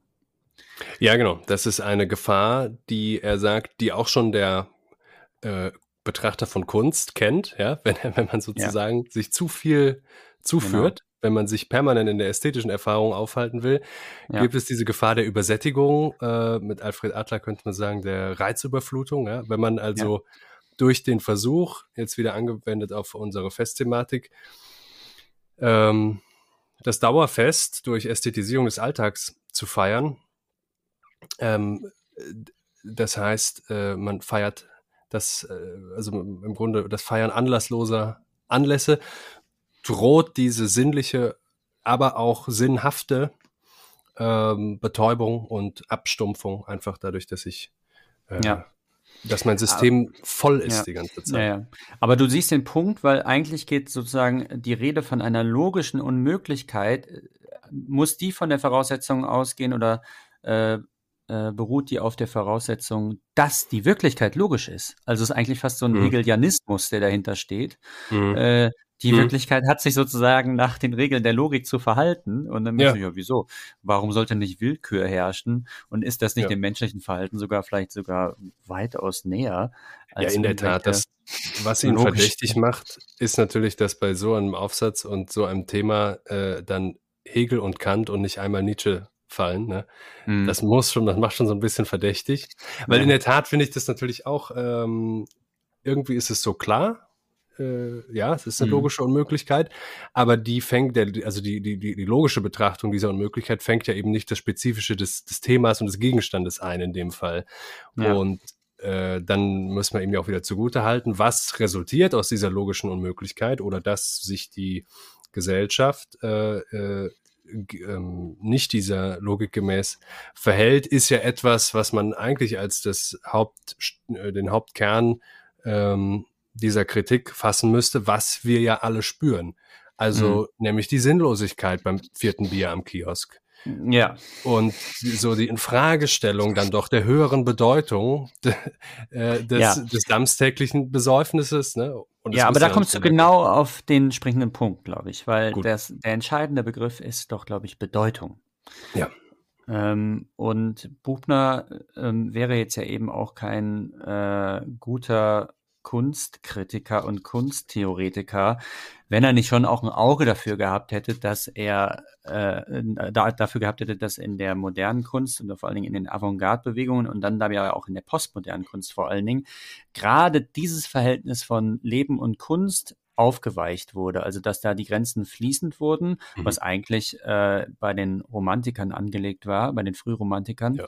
Also dass äh, da der Gegensatz von, von Traum und Lieben, Leben, also dass ja. Das Leben so träumerisch gezeichnet wird, dass es vom Traum nicht zu unterscheiden ist und der Traum ja. eben so lebendig, dass er sich vom Leben kaum unterscheiden ließe. Und äh, das ist ja dann, wenn man jetzt an die Pop-Literatur denkt, äh, bei Handke oder so, wo einfach alles versprachlicht wird. Also wo es gar nicht mehr diese strenge Unterscheidung gibt zwischen, das ist bedeutsam, das kommt in die Literatur, weil es muss hohe Literatur sein, mhm. à la Thomas Mann oder so, ja. Mhm. Und äh, das sind bewegende, kontemplative Gegenstände, die hier äh, versprachlicht werden und gestaltet werden. Sondern nein, da wird beschrieben, äh, da wird Hundekacke beschrieben mhm. oder äh, wie man durch die äh, Haustür kommt oder wie man in die Bahn steigt oder sowas, ja. ja? Also, also, du meinst auch in der, in der spätmodernen Kunst oder Literatur spiegelt sich sozusagen, dass unsere Zeit grundsätzlich ein Problem mit tieferem Sinn und Bedeutung hat?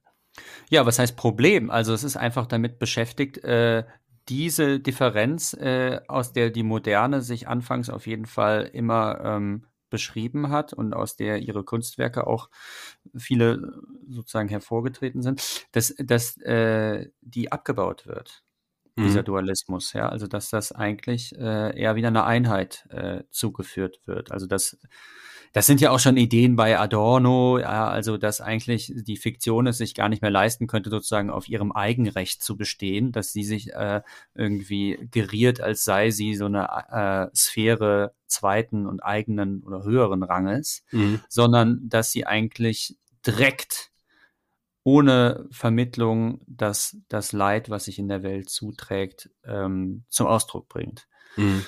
Ähm, ja, also bei, gerade für Adorno war natürlich dann mit dem Holocaust irgendwie ja, das genau. reale Ereignis geschehen, was genau. den romantischen Traum für immer beendete, Exakt. nämlich ja, den Traum, äh, ja. das Leben äh, unter die Regeln der Kunst unterwerfen zu können. Ne? genau, und da ist jede, jede äh, Fiktionalisierung ist einfach nur noch zynisch dann äh, gewesen, laut Adorno. Und deswegen ist das Einzige, was da dann äh, den, den äh, Ton trifft, ist Beckett eben. Ne? Der jetzt äh, bringen wir aber hier, kommen wir natürlich ja. in einem wunderbaren Kreisschluss auch zum letzten Kapitel, was ich jetzt eigentlich völlig vernachlässigt hätte, auch an Bubners Aufsatz, ähm, dass wir tatsächlich dann genau das beobachten, nachdem also der romantische Traum ausgeträumt, desillusioniert worden ist. Die Kunst, äh, das Leben lässt sich nicht unter die Regeln der Kunst es unterwerfen. Illusioniert. Illusionalisierung.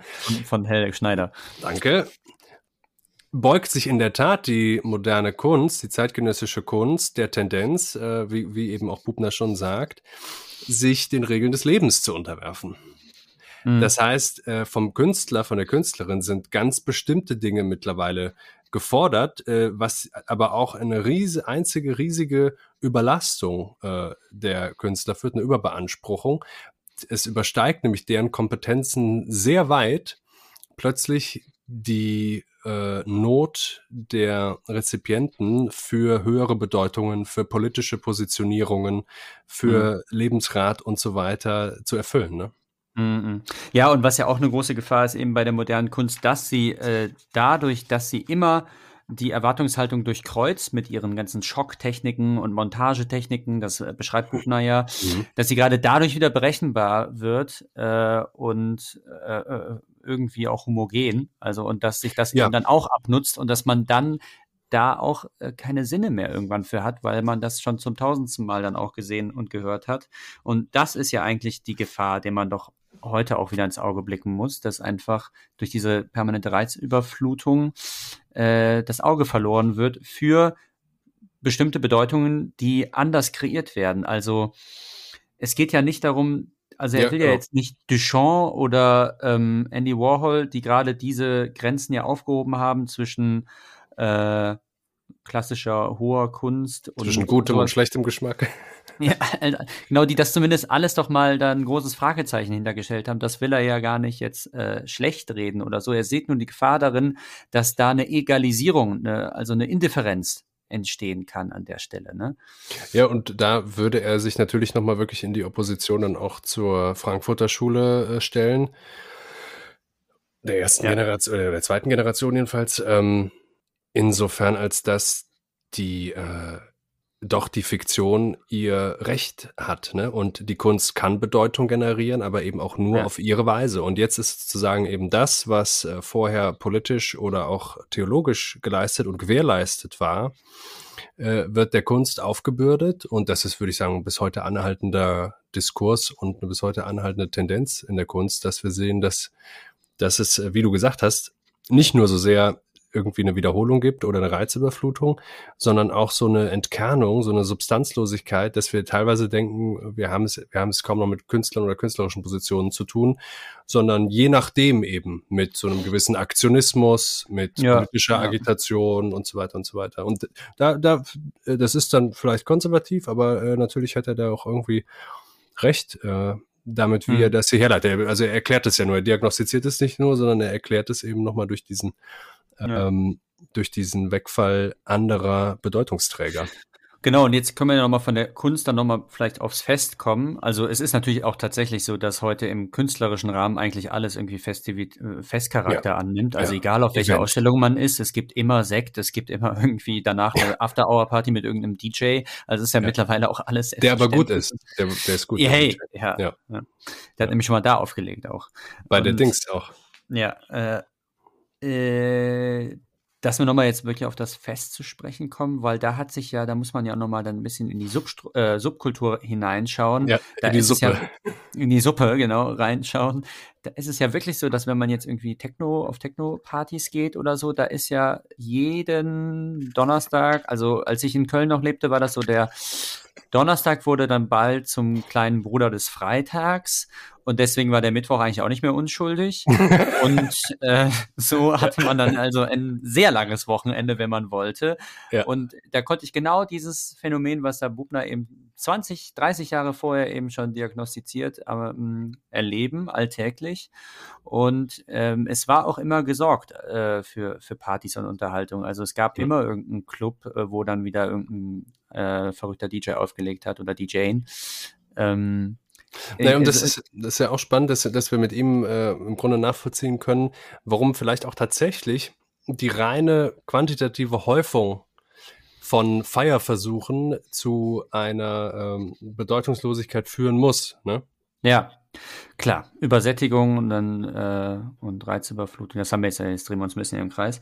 Ähm, aber dann wäre ja die Frage, Bedeutung, muss man die zurückerobern äh, durch beispielsweise Enthaltung temporär. Ja, ich glaube, das ist ja, Entzug. wir könnten ja auch mal andersrum, gerade eben diese, diese ständigen Feierversuche, diese quantitative Häufung schon mal interpretieren als eine Äußerung dieses Wunsches. Also als könnte man sich einfach, indem man einfach durch mehr äh, die Bedeutung irgendwie zurückholen, zurückerfeiern. Ne? Irgendwie das, was man äh, bekommen hat vorher, ähm, sozusagen die, also das, dadurch, dass wir jetzt transzendental obdachlos sind, ja. ähm, wird das Feiern zur Arbeit.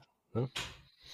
Ja, das ist richtig. So also das sieht man ja dann, wenn man von den Wochenenden hört auf irgendwelchen äh, Festivals, äh, wo dann äh, 72 Stunden durchgefeiert wurde oder so. Da klingt das auch eher ja. nach Arbeit dann irgendwann.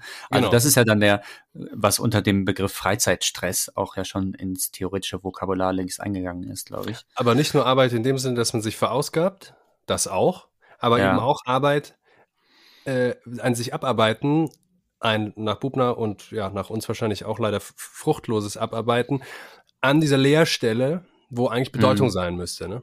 Also auch so ein ideelles ja. und emotionales Abarbeiten und Aufreiben. Ja, ja, ja. Das ist natürlich echt das Problem. Also, dass man, wenn man in die Lehre die Bedeutung setzen möchte, aber eigentlich nichts in der Hand hat. Ja. Das ist ja oft dann die Situation, in der solche Dinge zustande kommen.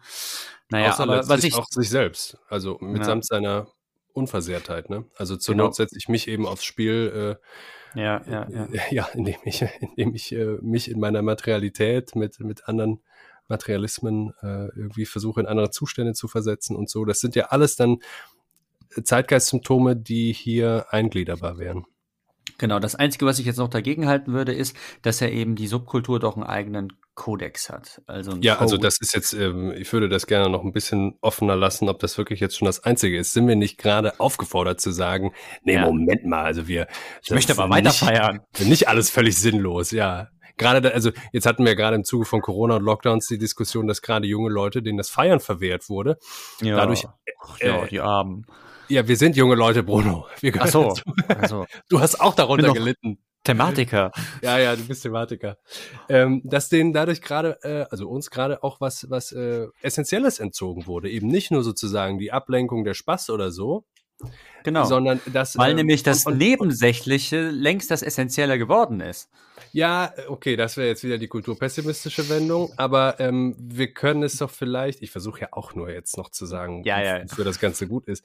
Ähm, wir haben auch in der letzten Folge nach einigem Holpern und äh, mit stockendem Anfang dann doch auch attestieren müssen, dass wir einen Mangel an Gemeinschaft haben und zumindest auch ja. einen Mangel an Gemeinschaftsgefühl.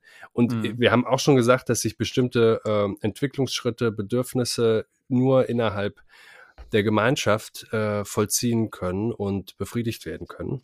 Mhm. Und gilt gilt das nicht, wenn wir jetzt mal sagen, vielleicht äh, äh, ideenhistorisch oder kulturhistorisch geht die äh, geht die Entwicklung hin zur Sinnlosigkeit, zur Anlasslosigkeit des Festes einher mit einem Übergang von gemeinschaftlichen, tradierten Lebensformen hin zu einer anonymisierten gesellschaftlichen Lebensform.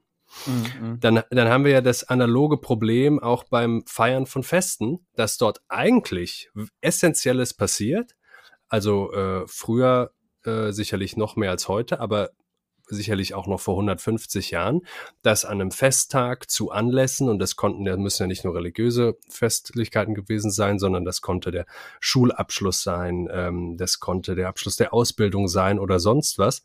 Wir hatten da überall ähm, die gemeinschaftliche Repräsentation und Begehung und Ausführung von äh, Entwicklungsschritten, die man eigentlich so durchmacht. Oh, Initiationsriten, mhm. ähm, die ersten, also überhaupt soziale Interaktion auf verschiedenen Leveln dann zu lernen, sich dem anderen Geschlecht nähern und mhm. so weiter. Und da könnten wir, müssten wir heute doch eigentlich auch nochmal sagen, im, äh, im Feiern tun wir das zumindest noch. Wir mögen ja, da schon wo, keine wo echte Gemeinschaft. Menschen, wo kommen die Menschen noch zusammen? Ne? Wo kommen die Menschen noch zusammen? Und gerade äh, gerade dort äh, passiert das zumindest noch, auch wenn die Frage ist, wie sich daraus. Aber in der Subkultur, die du ansprachst, hast, wäre es ja vielleicht möglich, dass ja. daraus auch noch Gemeinschaften entstehen. Aber da passiert. Essentielles, ob wir es wollen oder nicht. Es wird, es wird nicht nur gesoffen, sondern es wird sich auch kennengelernt. Es werden sexuelle Erfahrungen gemacht. Äh, man knüpft. Freundschaften und und so weiter und so weiter. Der, das, der Mensch ist ein soziales Wesen und ja. die sozialen Begegnungsräume sind minimiert und das Fest ist ein sozialer Begegnungsraum, der eigentlich gemeinschaftsstiftend ist. Und die Frage ist, ob er das nicht irgendwie ja. auch wieder werden müsste. Genau, und was ich auch dagegen halten würde, ist eben, dass hier der Begriff der Ästhetisierung so über einen Kamm geschert, also über einen Begriff geschert wird, ähm, dass nämlich doch in dem Ästhetischen eine unendliche Mannigfaltigkeit ja liegt. Also die Subkultur artikuliert sich ja nicht auf irgendeine Weise, mhm. sondern wenn ich jetzt auf eine äh, Techno-Party an einem Samstag in äh, Köln gehe oder so, dann gucke ich natürlich, welcher DJ ist das, von welchem Label ist das, ähm, welche ja. Leute legen danach auf und so. Ist der äh, gut? Ist das, äh, genau, ist ja gut. äh, nee, aber das spielen natürlich dann ästhetische Kriterien eine immense Rolle und das aber eben äh, in einer Art von Verbindlichkeit, die Bubner hier gar nicht fassen kann. Genau, ja, äh, die klammert er aus. Noch nicht fassen kann, sondern das halt philosophisch über einheitlich Vereinheitlichung äh, ja. zu begreifen sucht. Aber wenn ich ja auf so einen Abend gehe, dann ähm, äh, stiftet sich da ja eine Gemeinschaft über ästhetisch, ästhetische Kriterien. Also da käme man jetzt zum Beispiel viel mehr mit den Analysen von Bourdieu dran, also mit dem sozialen Habitus und dem kulturellen Kapital. Mhm. Ähm, weil in der Musik, die da läuft, da läuft ja nicht irgendeine Musik. Natürlich kann ich auch auf irgendeine Schranzmusik gehen, dann habe ich da keine großartigen Kriterien. Aber in der, in der Subkultur ist es ja so, ja. dass da ganz genau drauf geachtet wird, welche Art von Sound da jetzt läuft, ähm, welche Geschwindigkeit der hat, äh, welche Klangfarben da drin vorkommen, welche Stile da bedient werden. Ist das New Wave, ist das Post-Punk, was übersetzt wurde in elektronische Tanzmusik? Ähm, ist das House, ist das Techno oder sowas? Ne? Äh, und da gibt ja das Ästhetische nochmal einen gigantischen Spielraum frei, mhm. in dem äh, sich ähm, du und ich, ich und du begegnen können. Ja. Unter nicht nur nihilistischen äh, Voraussetzungen, würde ich eben sagen. Ne? Ja, genau. Und vielleicht eben auch dann über den konkreten über die konkrete Feier hinaus. Ne? Das wäre, das wäre die Hoffnung, das wäre auch nötig. Im Falle der ja, das Kultur, ist natürlich dann oft eben naja, ja. aber zumindest wenn man in derselben Stadt ist, dann würde ich sagen, passiert das schon, ne? Ja, äh, ja. Kann aber das da auf jeden man, Fall passieren. Und ist es äh, schon auch oft so, dass es eben halt auch Scheinwelten sind, diese, diese Feiern, ne? dass man sich danach dann irgendwie auch nicht mehr viel ja, und ich meine, das haben wir ja auch zu Genüge auch jetzt in der Folge schon ja. gesagt, dass wir das auch überwiegend so empfinden. Und äh, viele Dinge ja. kann das nicht leisten. Ne? Aber die ja. Frage wäre, ob es äh, wirklich überhaupt nichts leisten kann. Und da müssten wir dann vielleicht doch auch sagen, nein. Also gerade weil was du gemacht hast und versucht hast, ähm, dass äh, diese, dieses neue spätmoderne Festersatzphänomen, äh, dieses ganze Spektrum mal abzuklopfen, eben auf Potenziale, mhm. äh, das macht der Bubner nicht. Und ähm, Das wird Das- er wahrscheinlich auch selber alles nicht erlebt haben oder wird nicht Teil seiner unmittelbaren äh, Erfahrungswelt gewesen Naja, sein. aber hier, also die 90er hatte, äh, hat er noch erlebt und, und, und Sexbeat. ja, aber in so. Heidelberg. Ach so, also du meinst als Professor in Heidelberg, ja, da könnte er das natürlich dann nicht erlebt haben. Ja, das, nein, das ist glaub völlig richtig.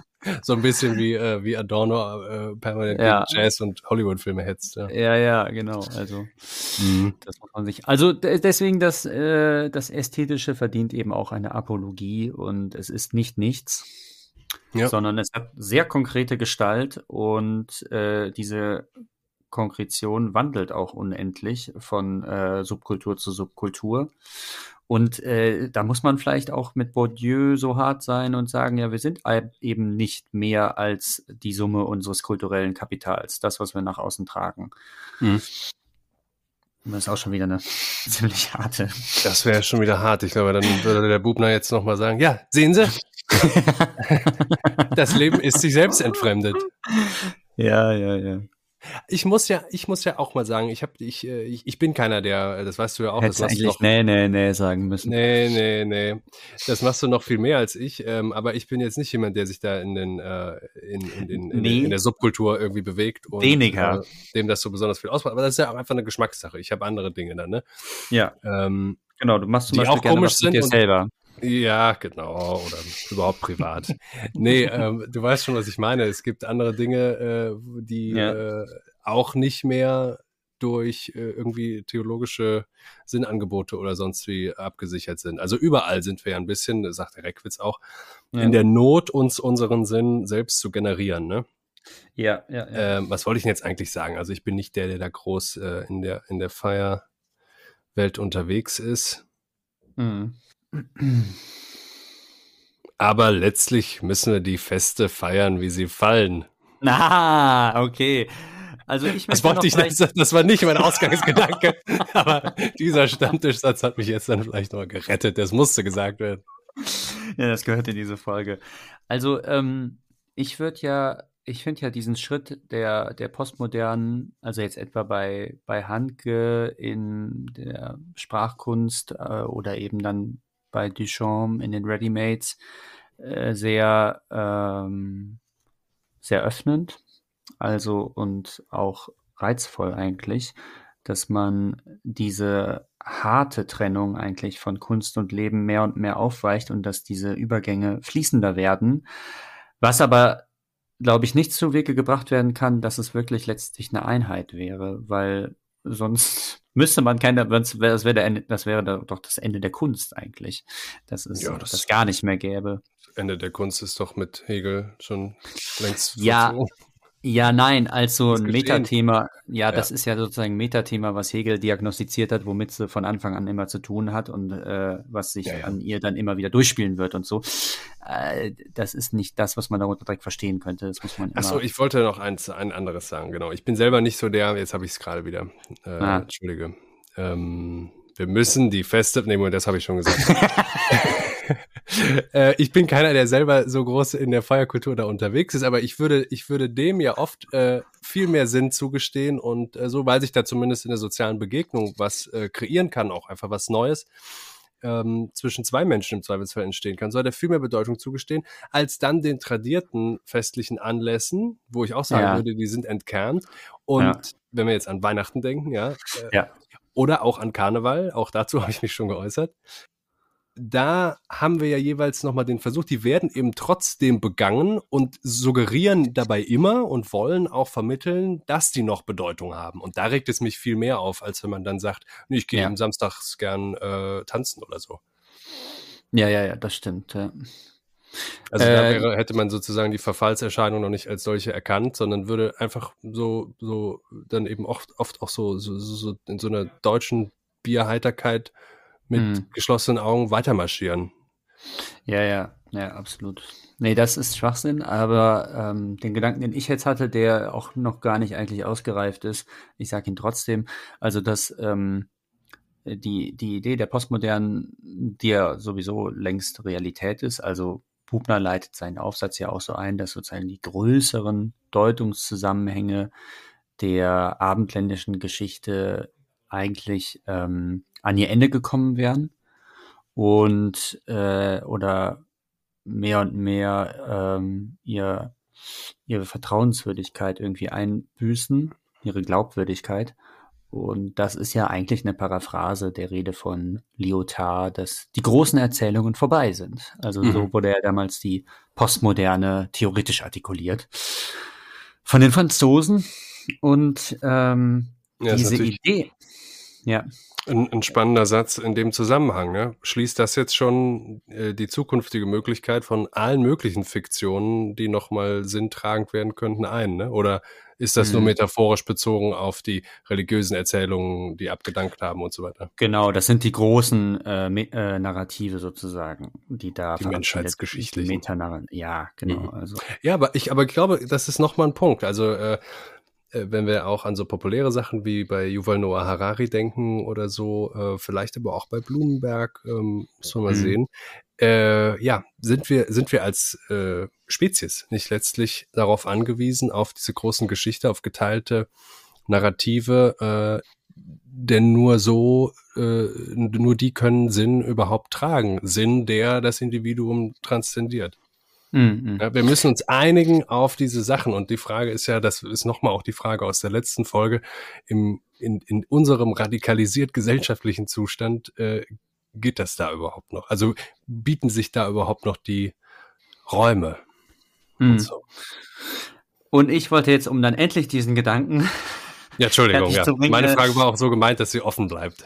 Ja, äh, das haben Fragen ja so an sich. Ja. Ähm, dass äh, also diese Differenz aus Leben und Kunst, die die Postmodernen dann eben noch weiter aufweichen, so dass da eigentlich ein, ein steter Wechsel stattfinden kann. Die kann ja auch eigentlich ist ja so eine Einladung, finde ich, oder auch ein, ein, Aufrufen zum großen Spiel auch. Ne? Also ja, einmal wird natürlich dadurch auch die Idee des Genies irgendwie ein bisschen eingeklammert, dass jetzt nur das Genie sozusagen die genialen Einfälle hätte, die über die Wirklichkeit, die Wirklichkeit transzendieren könnten oder so, mhm. sondern äh, das ist ja auch die, die Idee bei Kafka, also dass die Darstellung der Realität, die sowieso eigentlich nicht möglich ist, aber dass ich so, wie ich sie darstelle, äh, dass ich es dadurch ja auch schaffe, dass das Alltäglichste, wenn es einmal beschrieben ist von der zweiten Ebene, schon gar nicht mehr so alltäglich wirkt, und äh, dann man das Gefühl hat, alles ist auf einmal Kunst. Ne? Also bei ja. jetzt, speziell äh, bei Kafka ist es ja so, ne? Also dass also die bürokratischsten Zusammenhänge überhaupt beschrieben werden. Ja. Und äh, aber trotzdem eine unglaubliche Ferne. Naja, und dadurch, dadurch wird es greifbar und äh, dadurch, ähm, auch das sagt Bubner irgendwie an einer Stelle, wahrscheinlich mit Bezug auf Aristoteles, allein schon dadurch, dass uns etwas, und sei es noch so grausam und auswegslos und real, in Form der Fiktion entgegentritt, hat es eine entlastende Wirkung. Ne? Ja. Gilt nach genau. wie vor. Aber mir gefällt auch dieser Gedanke, dass, ähm, und das wäre ja nochmal eine optimistische Variante, um zu schließen, äh, wir vielleicht noch einfach unter diesem Verlustschock der großen Erzählung ja. leiden mögen, aber letztlich ja. ist das mit dieser äh, anhaltenden Befreiung, Pluralisierung und Selbstgestaltung unseres Lebens doch gar nicht so schlecht, solange wir es nicht übertreiben. Genau, es sind noch so Phantomschmerzen irgendwie aus, aus diesen ja. Verlusten, die die Moderne irgendwie mit sich bringt, die wir da haben anscheinend. Und ähm, ja. aber warum nicht äh, sozusagen das Leben als ein großes Kunstwerk und die Kunst als äh, sozusagen das große Leben? Ja, und das freie Spiel auch als, als äh, Vorbild ja. für die soziale Interaktion im gesellschaftlichen Rahmen und so weiter. Ja, und wenn eben, also wenn die Selektion von, von äh, der Kunst auf das Leben äh, eingeschränkt wird, also ich, ich, äh, nee, Entschuldigung, geweitet wird. Also wenn viel mehr reingelassen wird. Also ich glaube, und vielleicht bin ich damit konservativ, dass auch wenn jetzt ähm, Die, die Selektion äh, von der Kunst auf das Leben geweitet wird, also dass sozusagen Alltagsgegenstände äh, auch zu Kunstwerken avancieren können und dass auch das Alltägliche äh, zu ähm, Teil von Handlungen in Romanen sein können und so, dass das Gewöhnliche also mehr und mehr übertragen wird, auch in die Kunst, dass sich dadurch nicht die Aufgabe erübrigt, trotzdem am Ende des Tages in irgendeiner Weise wieder daraus schlau zu werden, also irgendeinen Punkt dahinter zu setzen oder ein Fragezeichen oder was auch immer, also das Ganze zu modulieren, also Modulation und Verwandlung und Transformierung und Transfiguration bleibt, glaube ich, auch wenn sie sich vielleicht abgeschwächt hat oder so im Verhältnis äh, dieser beiden. Also weil sozusagen selbst die, die Protokollierung der Wirklichkeit, wie sie ja schon im Naturalismus angelegt war und dann im, in der Popliteratur noch auf die Spitze getrieben wurde, selbst die ist ja nicht äh, simultan äh, mit, mit der Wirklichkeit. Also allein dadurch, dass ich jetzt etwas in einem anderen Medium schreibe und es sich in einem anderen Medium bricht, habe ich ja eine Differenz. Also es gibt sozusagen nur das Gleiche, nicht dasselbe. Ja? Mhm. Äh, und deswegen wandelt sich da vielleicht die Aufgabe doch nicht ganz so. Die künstlerische meinst du jetzt, ne? Ich habe mich jetzt noch gefragt, ob genau. du das noch jetzt mal aufs Fest äh, nochmal wendest. Oder so. Ähm,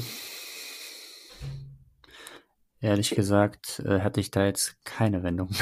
ja, dann, schli dann, schließen wir doch damit. ja, okay. äh, ich fand's wunderbar. Wir sind doch nicht unter anderthalb Stunden geblieben. Äh, fast hätten wir es aber geschafft. Mhm. Sehr stringent. Ja. Ich glaube, ich muss auch heute wenig schneiden, Bruno. Das hat mir viel Spaß gemacht. War mir eine große Freude. Danke. Zum ersten Mal online. Das hat ja eigentlich alles geklappt. Ja, also Stand jetzt scheint hier nichts abgebrochen zu sein. Äh, genau. Vielen Dank fürs Zuhören an alle da draußen. Feiert trotzdem. Ja. Und, Oder gerade äh, weil.